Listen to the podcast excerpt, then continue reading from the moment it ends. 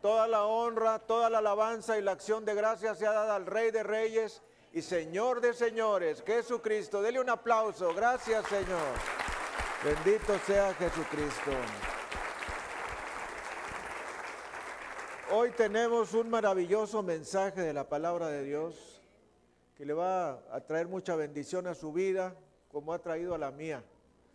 Es el Salmo 32 al cual le hemos intitulado La dicha del perdón.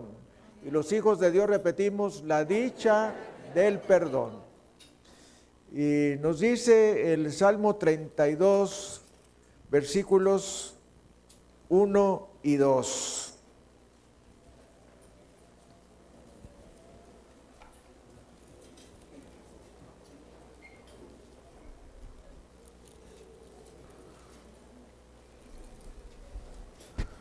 Bienaventurado aquel cuya transgresión ha sido perdonada y cubierto su pecado.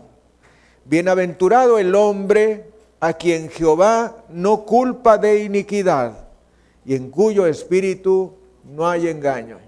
¿Qué le parece este fragmento de la palabra de Dios? Tremendo, tremendo. Bienaventurado aquel cuya transgresión ha sido perdonada y cubierto su pecado. Bienaventurado el hombre a quien Jehová no culpa de iniquidad y en cuyo espíritu no hay engaño. Bendito sea Jesucristo. Gracias Señor. Vamos a meditar este pasaje de la palabra de Dios, este salmo, y vamos a pedirle al Señor que Él ilumine nuestro corazón y nuestra mente. Padre, Señor del cielo y de la tierra, Gracias te damos por el enorme privilegio que nos das de ir a tu palabra preciosa y encontrar este salmo maravilloso que trae tanta bendición a nuestras vidas. Gracias Padre porque tú nos has dado este salmo como la seguridad, la eficacia de que aquel que ha sido perdonado y cubierto su pecado es bienaventurado. También aquel a quien tú no culpas de maldad es bienaventurado. Gracias Señor te damos.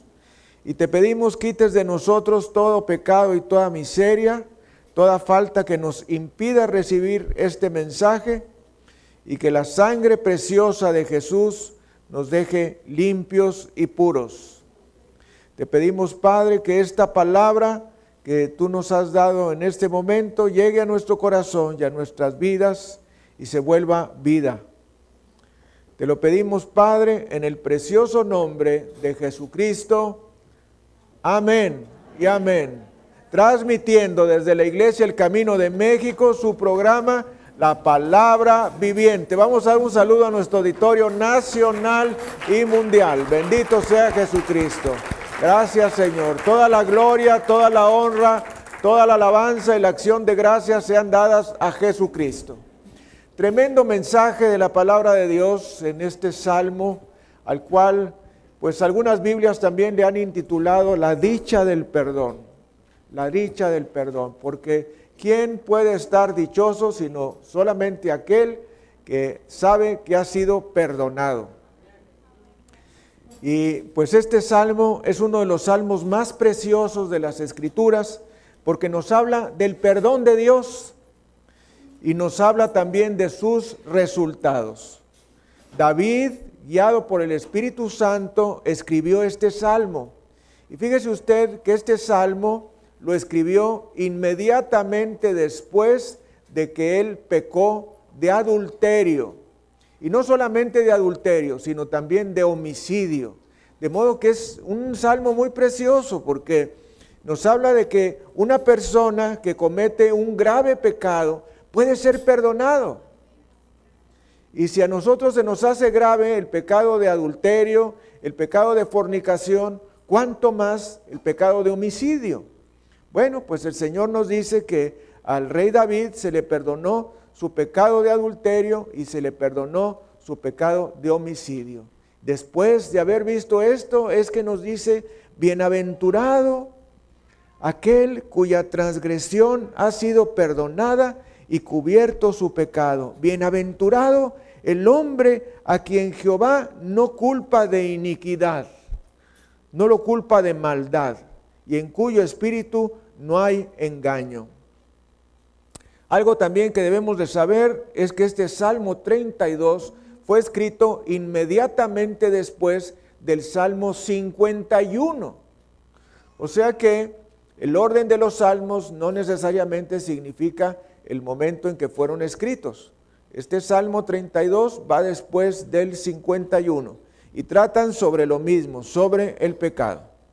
Y nos dice el Salmo 32, versículo 1, Bienaventurado aquel cuya transgresión ha sido perdonada y cubierto su pecado. Otras traducciones nos dicen bendito, feliz, dichoso, aquel cuya transgresión ha sido perdonada. ¿Qué quiere decir transgresión? Transgresión quiere decir pasar por encima de la ley de Dios, pasar por encima de los mandamientos de Dios, pasarse de la raya. Esto quiere decir transgresión. Entonces dice el Señor en su palabra, bienaventurado aquel cuya transgresión ha sido perdonada y cubierto su pecado. Me gusta mucho la traducción de la Living Bible en inglés que nos dice, qué felicidad para aquellos cuya culpa ha sido perdonada. Qué gozo cuando los pecados han sido cubiertos. Qué alivio para aquellos que han confesado sus pecados y Dios ha limpiado sus antecedentes. ¿Qué le parece? Es tremenda la traducción esta Living Bible. Y si usted puede leer algo en inglés, léala. Trae mucha bendición, sobre todo para el devocional. Living Bible. Se batalla un poco para conseguirla porque ahora hay la New Living Bible, la nueva traducción viviente. Pero la, Living Bible en inglés es maravillosa y nos dice todo eso. La palabra transgresión en hebreo es pesha y los hijos de Dios repetimos pesha. Hoy vamos a aprender algunas palabras en hebreo. ¿Qué significa lo que acabamos de decir? Pasarse de la raya, hacer lo prohibido, pasar por encima de la ley, pasar por encima de la palabra de Dios, pasar por encima de los decretos de Dios. Y la palabra para perdón, a que no se imaginan cuál es, es NASA. Y los hijos de Dios repetimos NASA. De modo que cuando nosotros veamos de la Agencia Espacial Norteamericana, que sus siglas son NASA, bueno, NASA significa perdón y significa también quitar. Así es que cuando veamos así el ascender el cohete, bueno, y diga NASA, bueno, ahí estamos viendo perdón. Tremendo, ¿verdad? Conviene saber algunas palabritas. Ese perdón de la transgresión, que es un perdón pleno, instantáneo e irreversible. Y le tengo una mejor noticia, eterno. Alguien diga, gloria a Dios. Perdón eterno. Bendito sea Jesucristo. Gracias Señor.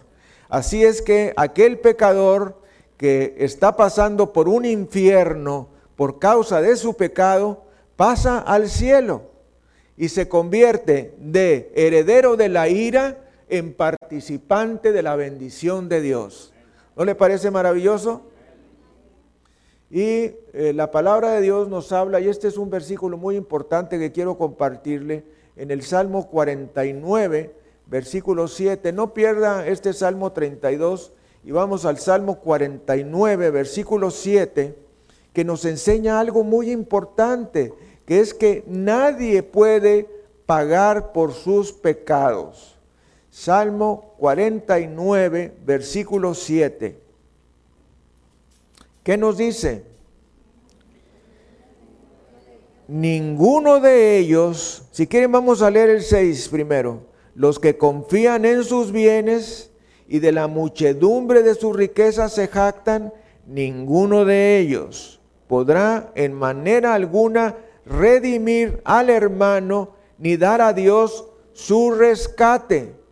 porque la redención de su vida es de gran precio y no se logrará jamás, para que viva en adelante para siempre y nunca vea corrupción. Mis amados, esto quiere decir que no hay manera en que tú puedas pagarle a Dios por tus pecados. Que no hay manera que haciendo lo que tú quieras, te digan, pienses o demás, puedes pagar por tus pecados. Que toda la cantidad de misas que te hagan a ti para que tu alma vaya al cielo no podrá pagar por tus pecados. Esto es lo que nos dice la palabra de Dios. De nuevo regresamos al Salmo 49, 7. Dice, ninguno de ellos podrá en manera alguna redimir, que quiere decir también rescatar,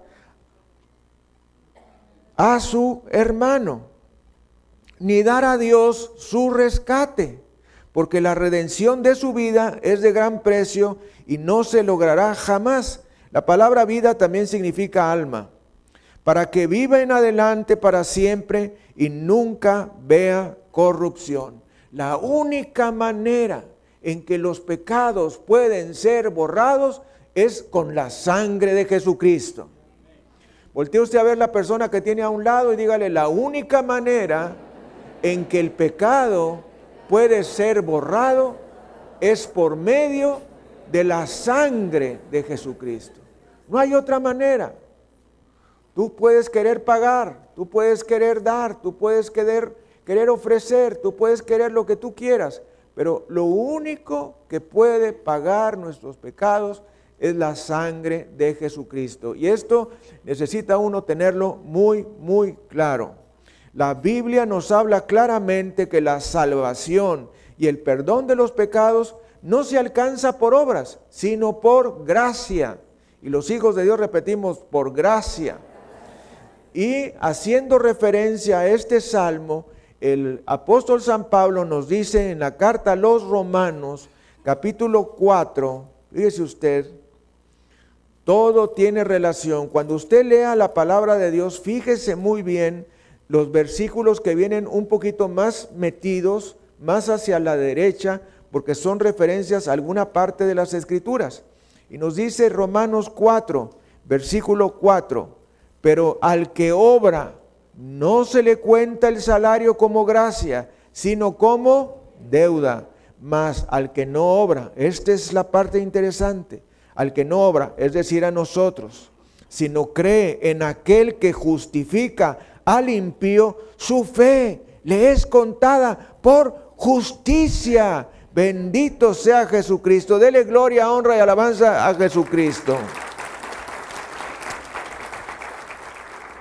Y fíjese, aquí está la referencia del apóstol San Pablo a, al rey David en el Salmo 32 como también David habla de la bienaventuranza del hombre a quien Dios atribuye justicia sin obras. Ahí lo está leyendo usted. Subraya eso que dice a quien Dios atribuye justicia sin obras, sin obras. Nos dice la palabra de Dios, diciendo, bienaventurados aquellos cuyas iniquidades son perdonadas y cuyos pecados son cubiertos.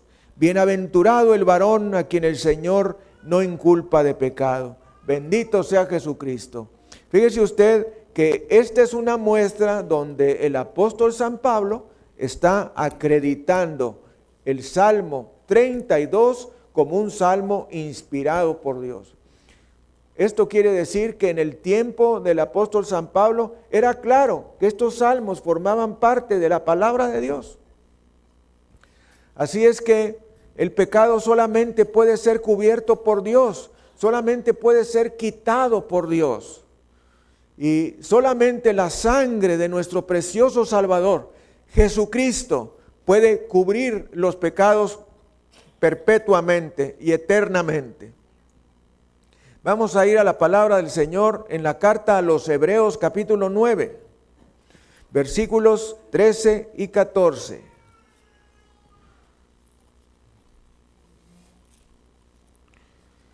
Porque si la sangre de los toros y de los machos cabríos y las cenizas de la becerra, rociadas a los inmundos, santifican para la purificación de la carne, cuánto más, si los hijos de Dios repetimos, cuánto más, cuánto más la sangre de Cristo, el cual mediante el Espíritu Eterno se ofreció a sí mismo sin mancha a Dios, limpiará vuestras conciencias de obras muertas para que sirváis al Dios vivo.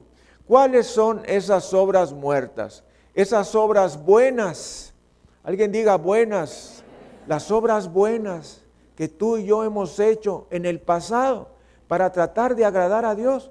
Dios dice en su palabra que Él las limpia, que esas, esas obras muertas no sirven para nada.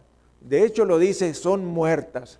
Son obras buenas que no alcanzan el perdón de Dios. Así es que nos dice, ¿cuánto más la sangre de Cristo? Si la sangre de los toros y de los machos cabríos y las cenizas de la becerra, rociados a los inmundos, santifican para la purificación de la carne, ¿cuánto más? ¿Cuánto más la sangre de Cristo, el cual mediante el Espíritu Santo se ofreció a sí mismo sin mancha a Dios, limpiará vuestras conciencias de obras muertas, para que sirváis al Dios vivo. Bendito sea el Señor Jesús. Hay una forma de cubrir el pecado que es una maldición. Dice Proverbios en el capítulo 28, versículo 13, este es también muy interesante, se lo recomiendo. Nos queda historia para toda nuestra vida con este salmo, eh, perdón, con este proverbio 28, que tiene muchas aplicaciones y nos dice,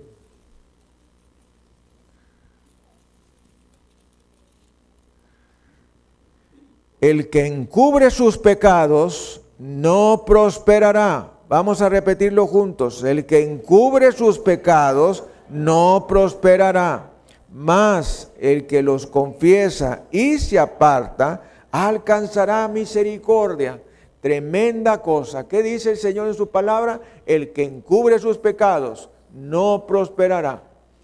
Dicho de otra manera, el que trata de tapar sus pecados por cualquier medio no va a prosperar. No va a alcanzar el perdón, no va a alcanzar la limpieza, no va a alcanzar que Dios no vea su pecado. Y le voy a decir otra cosa, me llama la atención que utiliza la palabra prosperar. El que encubre sus pecados no prosperará. Esto significa también en el terreno humano, en el terreno de la economía, en el terreno de las riquezas, de los negocios, de cualquier cosa que usted emprenda, dice el Señor, el que encubre sus pecados no prosperará. El que encubre sus pecados, el que encubre sus pecados, el que encubre sus pecados, ya nunca se le va a olvidar eso. ¿Verdad?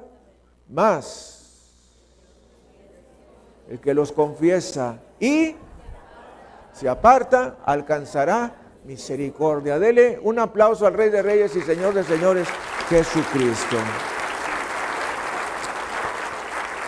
Bueno, eso es lo que tú y yo debemos hacer todos los días, confesar nuestros pecados a Dios y apartarnos del pecado. ¿Para qué? Para alcanzar misericordia. Y no se te olvide, hay veces que nosotros le estamos pidiendo a Dios bendiciones económicas. Yo no sé por qué, pero casi todo el mundo pide bendiciones económicas. Eh, es una mm, característica de los nuevos creyentes. Un nuevo creyente siempre está pidiendo mejoras económicas. Señor, que me aumenten el sueldo, Señor, eh, que, me vea bien el jefe, que, dame gracia delante de él, Señor, que me den como yo oro por todos ustedes. Señor, dales aumento de sueldo, dale bonos, premios, reparto de utilidades y aguinaldos. ¿Está bien? Es todo el paquete completo. Bueno, también incluyo, dale seguro de gastos médicos mayores para la, pareja y para la familia. Ese es todo el paquete que oro. Señor, dales aumento de sueldo, bonos, premios, reparto de utilidades, aguinaldos y seguro de gastos médicos mayores para ellos y para sus hijos. Dele gloria, honra y alabanza al Señor Jesucristo. Así, así es que cuando tú ores por prosperidad de alguien, Aviéntate la listita esa que yo me aviento, ¿verdad? Es una letanía. Bueno, si nosotros queremos esa prosperidad económica, no la vamos a recibir si nosotros encubrimos el pecado. Si nosotros queremos ser sanados, no vamos a ser sanados si encubrimos el pecado. Si nosotros queremos alguna bendición de Dios, no la vamos a recibir si encubrimos el pecado. Había una chica que estaba en nuestra iglesia que yo le decía la Fuente Monterrey, porque lloraba de una manera tan tremenda. Nunca he visto a alguien llorar como ella. Llore y llore y llore, pero yo creo que hasta se deshidrataba de la cantidad tremenda que lloraba y llore y llore y llore. Y me decía, pastores, que Dios no me contesta mis oraciones. Y yo decía, ¿cómo que Dios no te contesta si Dios nos contesta a todos? No, no me contesta, no me contesta. Y le dije, a ver, lee primera de Juan 3:22. Vamos a leerla. Dice el Señor en su palabra. Fíjese, este es otro regalo de parte de Dios el día de hoy. ¿Qué nos dice? Cualquiera cosa que pidiéremos, la recibiremos de Él. Si guardamos sus mandamientos y hacemos las cosas que son agradables delante de Él. Mire bien, y cualquiera cosa, alguien diga cualquiera cosa, ¿te interesa? A mí sí me interesa, cualquiera cosa, cualquiera cosa que pidiéremos, cualquiera cosa que pidiéremos, la recibiremos de Él. Porque, alguien diga, porque guardamos sus mandamientos y hacemos las cosas que son agradables delante de Él. Entonces yo le dije a esta chica, le dije, oye, ¿tú guardas los mandamientos del Señor? Y dijo, no. Y le dije, ¿y tú haces las cosas que son agradables delante de Dios? Dijo, pues no.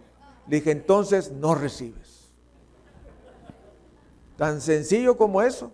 No vamos a recibir si nosotros no estamos haciendo, eh, guardando sus mandamientos y si nosotros no estamos haciendo las cosas que son agradables delante de Dios. Pero en sentido positivo, si lo estamos haciendo, bueno, somos candidatos a recibir la bendición de Dios. Bendito sea Jesucristo. De modo que aquí nos dice la palabra en Proverbios 28, 13, el que encubre sus pecados no prosperará, pero el que los confiesa y se aparta alcanzará misericordia. Bendito sea Jesucristo. Gracias Señor. Qué maravilla. Hay veces que se siente uno tan apachurrado por el pecado que dices, ¿qué haré? ¿Qué haré? ¿Qué haré? ¿Qué haré? Dios mío de mi vida, ¿qué hago? ¿Qué hago? Pues, como le dijo el apóstol San Pedro a aquellos judíos, arrepentíos cada uno de vosotros. Yo cuando estamos en casa así, ¿qué haremos? ¿Qué haremos? Dios mío, ¿qué haremos? ¿Qué haremos? ¿Qué haremos? Cito las escrituras. Arrepiéntase cada uno de vosotros y bautícese en el nombre de Jesucristo y recibiréis perdón de los pecados. Entonces, si nosotros tenemos una actitud de arrepentimiento, seguro que vamos a recibir la bendición de Dios porque ese es el propósito de Dios. Nosotros debemos de saber cuál es el propósito de Dios en las pruebas, en las dificultades, en los problemas grandes. ¿Qué querrá Dios de mí? ¿Qué querrá Dios de ti? Que te arrepientas. ¿Qué querrá Dios de ti? Que te salves. ¿Qué querrá Dios de ti? Que te consagres. Entonces, si yo entiendo que Dios quiere que me arrepienta, que me salve si no he sido salvo, que me consagre, si ya soy salvo, entonces la respuesta está en camino. Y los hijos de Dios decimos, la respuesta está en camino. Claro, ¿verdad? Ahí es donde entonces entra el confiar y el esperar. Voy a confiar y esperar porque ya hice mi parte. Uno tiene que saber cuál es su parte, mis amados, para que Dios haga su gran parte. Nosotros hacemos nuestra pequeña parte y Dios hace su gran parte, porque de Él es la obra completa. Así es que nos dice Primera de Juan 1.9. Primera de Juan 1.9.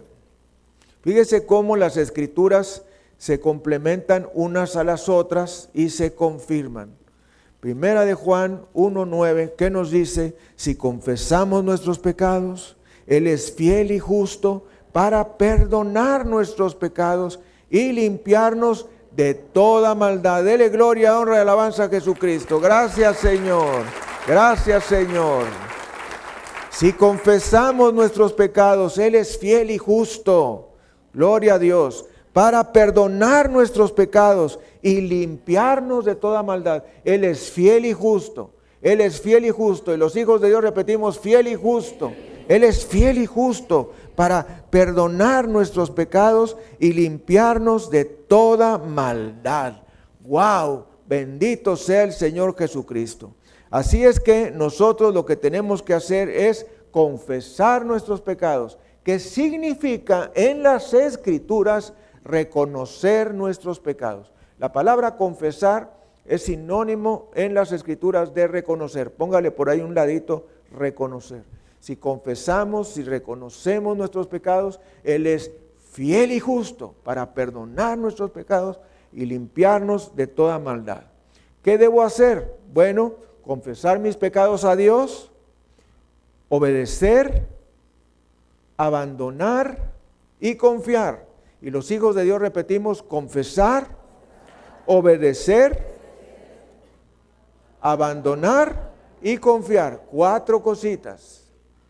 Confesar, obedecer, arrepentirme o abandonar y confiar. Una vez más, confesar, obedecer, abandonar y confiar. Bendito sea el Señor Jesucristo. Gracias Señor. Así es que uh, eso es lo que nos dice la primera de Juan 1, 9. Y vamos de nuevo al Salmo 32 en los versículos 3 y 4. Salmo 32. ¿Qué nos dicen? Mientras callé, se envejecieron mis huesos. A mí esto de los huesos siempre me pega, ¿verdad? Mientras callé, se envejecieron mis huesos en mi gemir todo el día, porque de día y de noche se agravó sobre mí tu mano, se volvió mi verdor en sequedades de verano. ¿Te has sentido así? Yo sí. ¿Te has sentido de esta manera que nos dice la palabra del Señor? que se te envejecen los huesos. Ay, Señor, pues ¿y qué hace que estaban mis piernecillas en el columpio allá arriba? Iba, subían y bajaban aquellas piernecillas blanquitas sin pelos. Si era yo una criatura y eso pasó el día de ayer apenas, y de pronto, chum, se vinieron los años encima y ya aquellas piernecillas ya están más gorditas y siguen sin pelos, pero Señor, ¿qué pasó? Y entonces dice la palabra del Señor, mientras callé, se envejecieron mis huesos.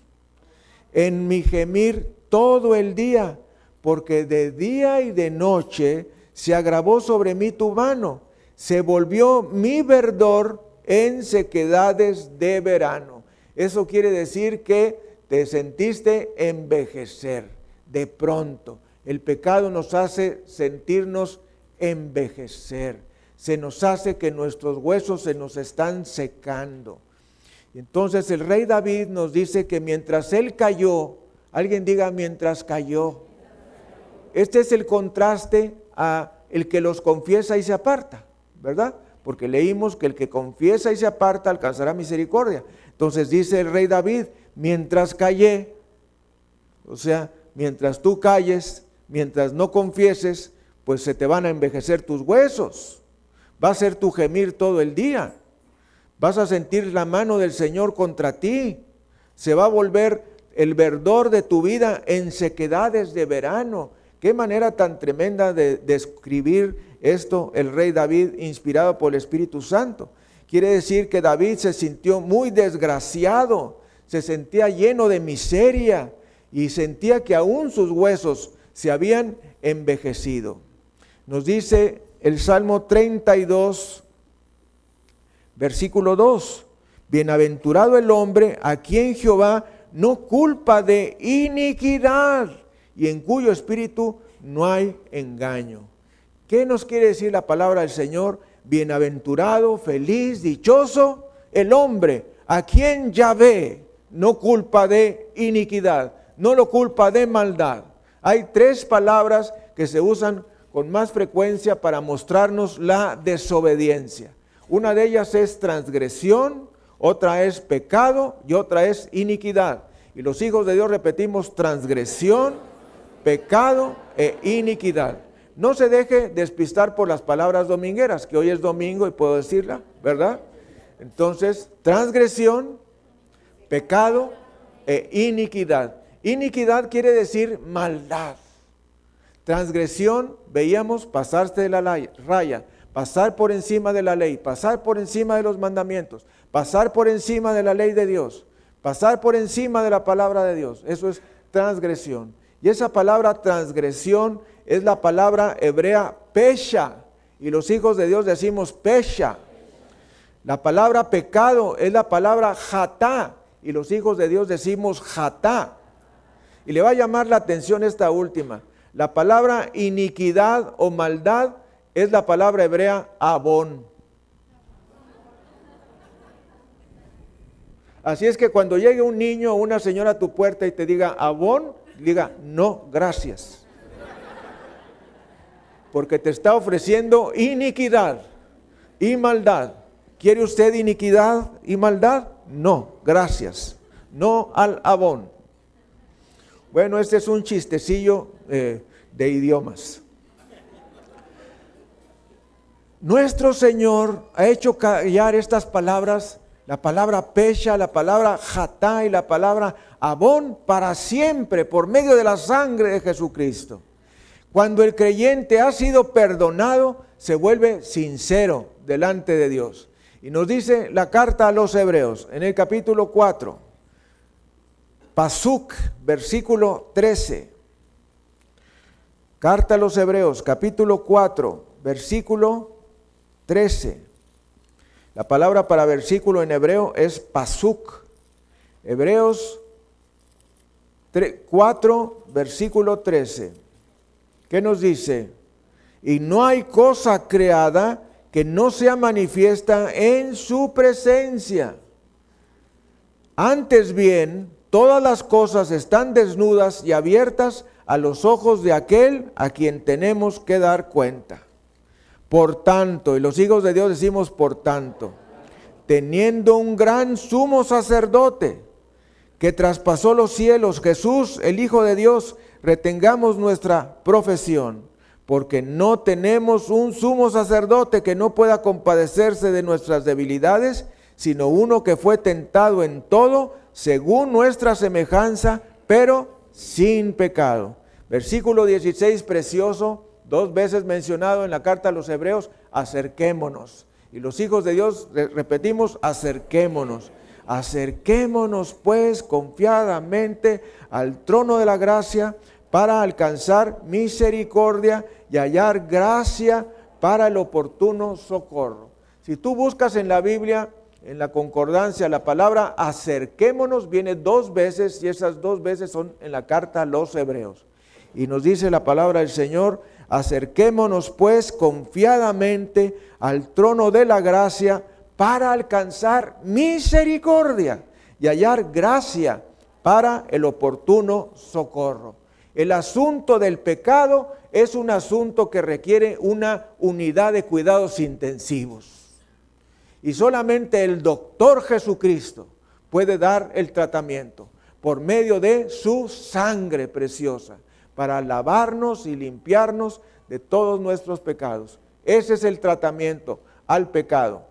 Y el pecado necesita la intervención de una sala de cuidados intensivos. ¿Sabe usted cómo es una sala de cuidados intensivos? Yo sí, yo he estado en ella un par de veces estás todo con sondas y tubos y, transfusiones de sangre y cuánta cosa, y amarrado a veces.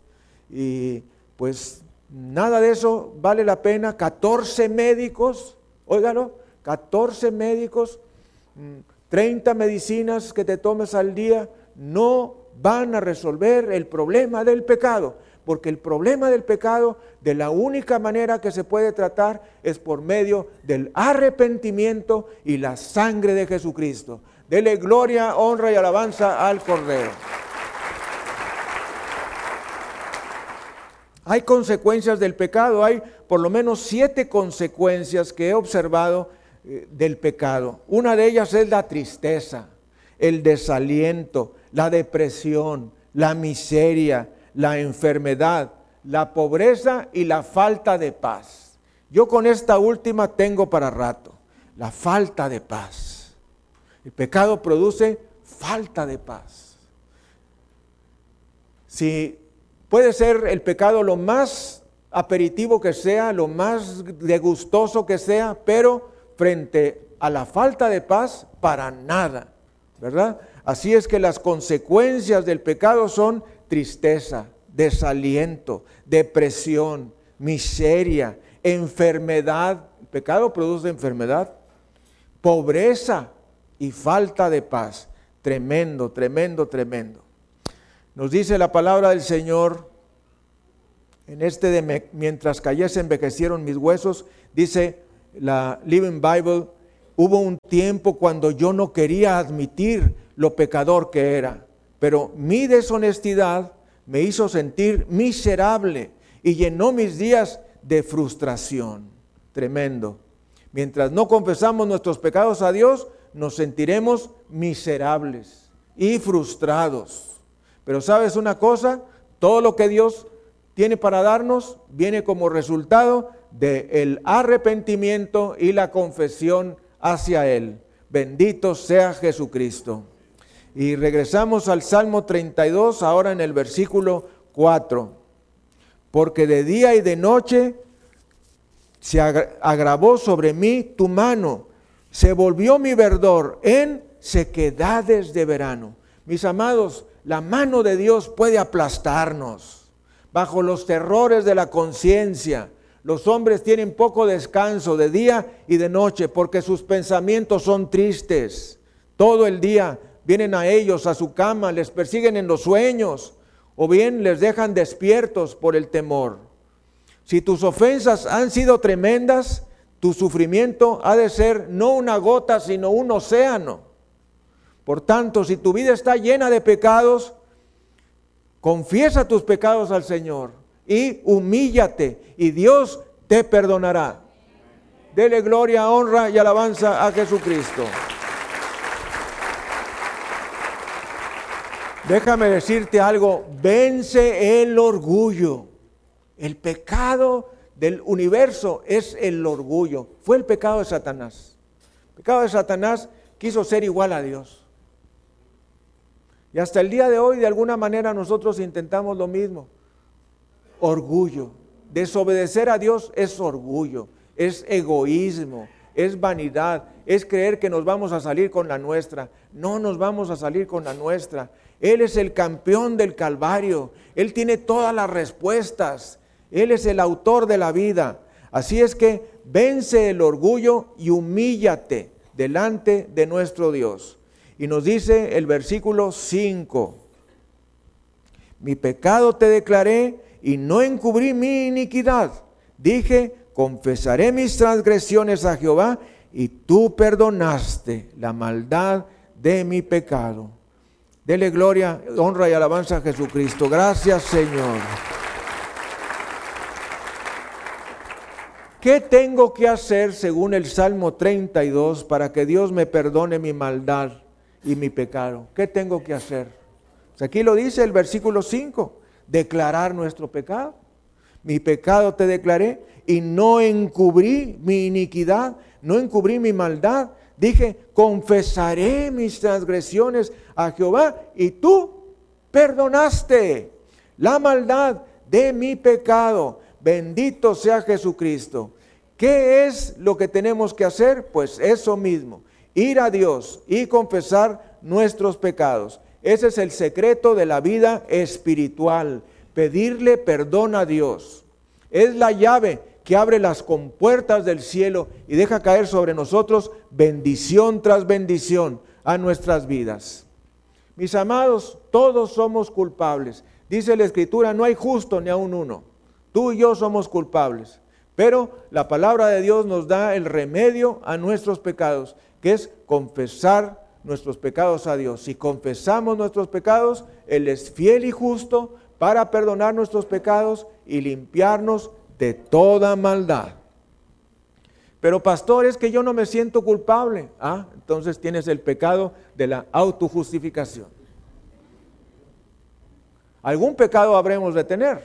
No como dijo la señora que era una linda florecilla del bosque encantado de la casa de la risa. No había cometido ningún pecado.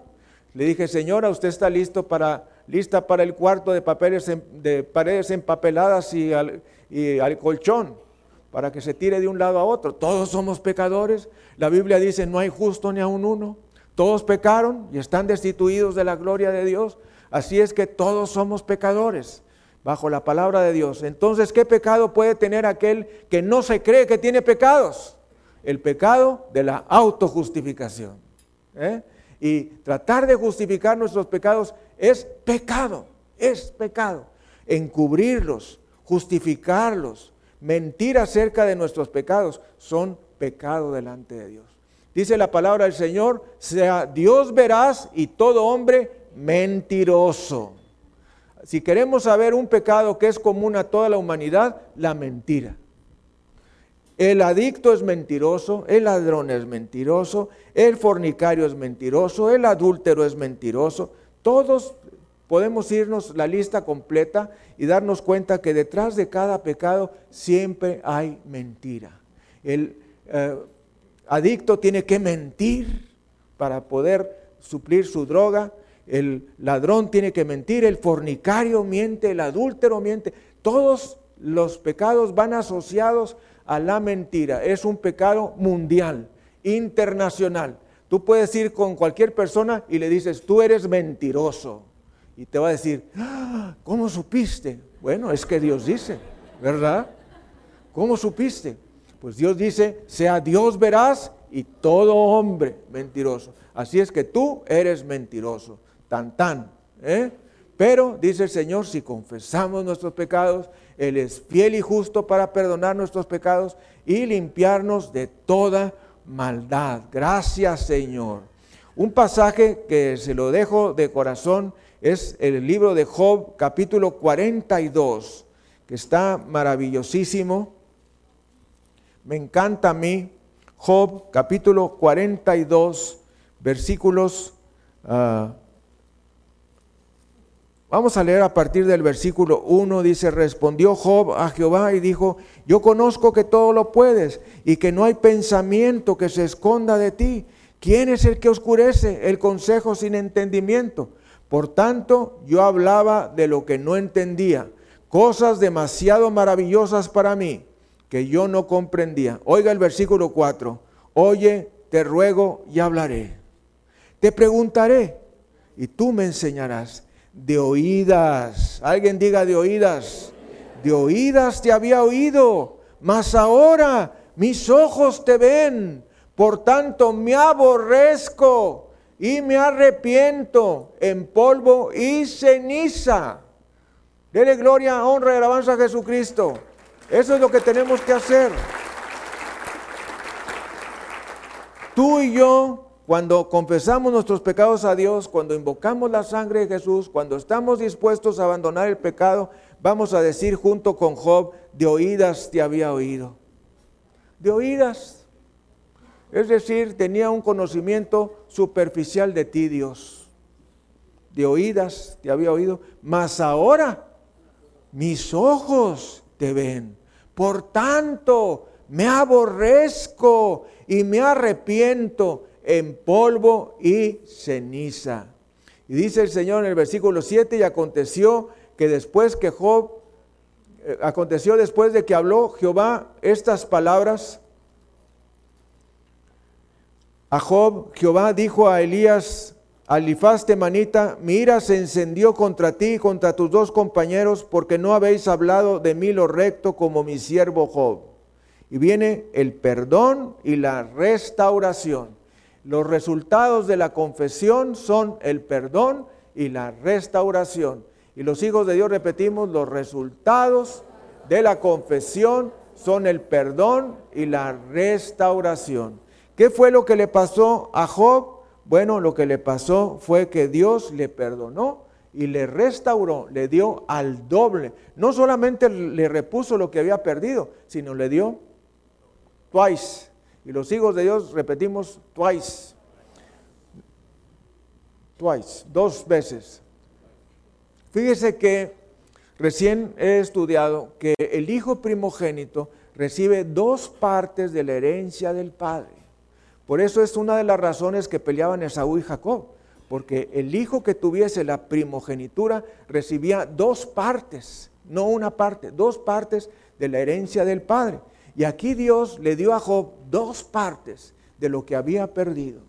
Así es que el Señor tiene para ti dos partes de lo que tú has perdido si tú tan solo confiesas, te arrepientes e invocas el poder de la sangre de Jesucristo. ¿No le parece maravilloso? Claro que sí. La restauración es una de las cosas más maravillosas que nos pueden venir como seres humanos. Bendito sea el Señor. Gracias Señor. Bendito sea Jesucristo. De modo que ahora viene el Salmo 32, versículos 8 y 9. ¿Qué nos dice? Salmo 32, regresamos, versículos 8 y 9. Bendito sea Jesucristo nuestro Señor. Gracias Padre Precioso. Te amamos, te bendecimos y te damos la gloria. Y dice el Señor, te haré entender y te enseñaré el camino en que debes andar. Sobre ti fijaré mis ojos. No seas como el caballo o como el mulo sin entendimiento, que han de ser sujetados con cabestro y con freno, porque si no, no se acercan a ti. ¿Qué le parece la comparación de Dios? Dios compara a aquel que está luchando por encubrir sus pecados con un animal, con un caballo o como un mulo. Dice el Señor, no seas como el caballo o como el mulo. ¿Ha visto una mula? No la convence para nada. Hay mulas que se quedan muertas a lo largo del camino porque las mataron a golpes de que no se movía el pobre animal. Dice la palabra, no seas como el caballo o como el mulo. En los tiempos de la Segunda Guerra Mundial, donde se paraba en un pasaje, en un puente, una mula, olvídate, lo que hacían era agarrar la mula y aventarla al río, porque no se iba a mover por nada. Y no solamente aventaban la mula, también aventaban el carruaje con el que traía. Entonces dice el Señor, no seas como el caballo, no seas como el mulo, sin entendimiento, que han de ser sujetados con cabestro y con freno, porque si no, no se acercan a ti. Tremenda comparación de la palabra del Señor. Bueno, es la comparación que nosotros nos merecemos si necesitamos ser tratados como caballos o como mulos por ser necios de entendimiento. Y nos dice la palabra del Señor, versículo 10, muchos dolores habrá para el impío, más al que espera en Jehová le rodea la misericordia. Bendito sea Jesucristo. Qué cosa tan tremenda que nos anuncia, hay dolor para el pecador, dice el Señor. Tú permaneces en pecado, hay dolor para ti, hay sufrimiento, hay desesperación. Dice el Señor, muchos dolores habrá para el impío, para aquel que no se reconcilia con Dios. Va a haber muchos dolores. Más al que espera en Jehová le rodea la misericordia. ¡Wow! ¡Qué maravilla! ¡Qué hermoso esto! Que hay dos lugares en que uno puede escoger. O escoges el lugar de la impiedad, de ser hecho a un lado por Dios, o escoges el lado derecho de la bendición de Dios, donde nos dice, el que espera en Jehová, le rodea la misericordia. Bendito sea el Señor Jesucristo. Gracias Señor. Eh, la herencia del pecador son penas de conciencia, desengaño, terror. Y si no se arrepiente, entonces vendrá el remordimiento y la desesperación por toda la eternidad. Déjame decirte que la palabra de Dios nos dice que hay esperanza para el pecador. Y los hijos de Dios repetimos, hay esperanza para el pecador. nos dice el versículo 11, alegraos en Jehová y gozaos justos y cantad con júbilo todos vosotros los rectos de corazón. De modo que tomemos la segunda parte del versículo 10, mas al que espera en Jehová le rodea la misericordia. Gracias Señor. Alegraos en Jehová y gozaos justos y cantad con júbilo todos vosotros los rectos de corazón. Este Salmo 32 nos habla del perdón de Dios, pero también nos habla de sus resultados. Cinco cosas.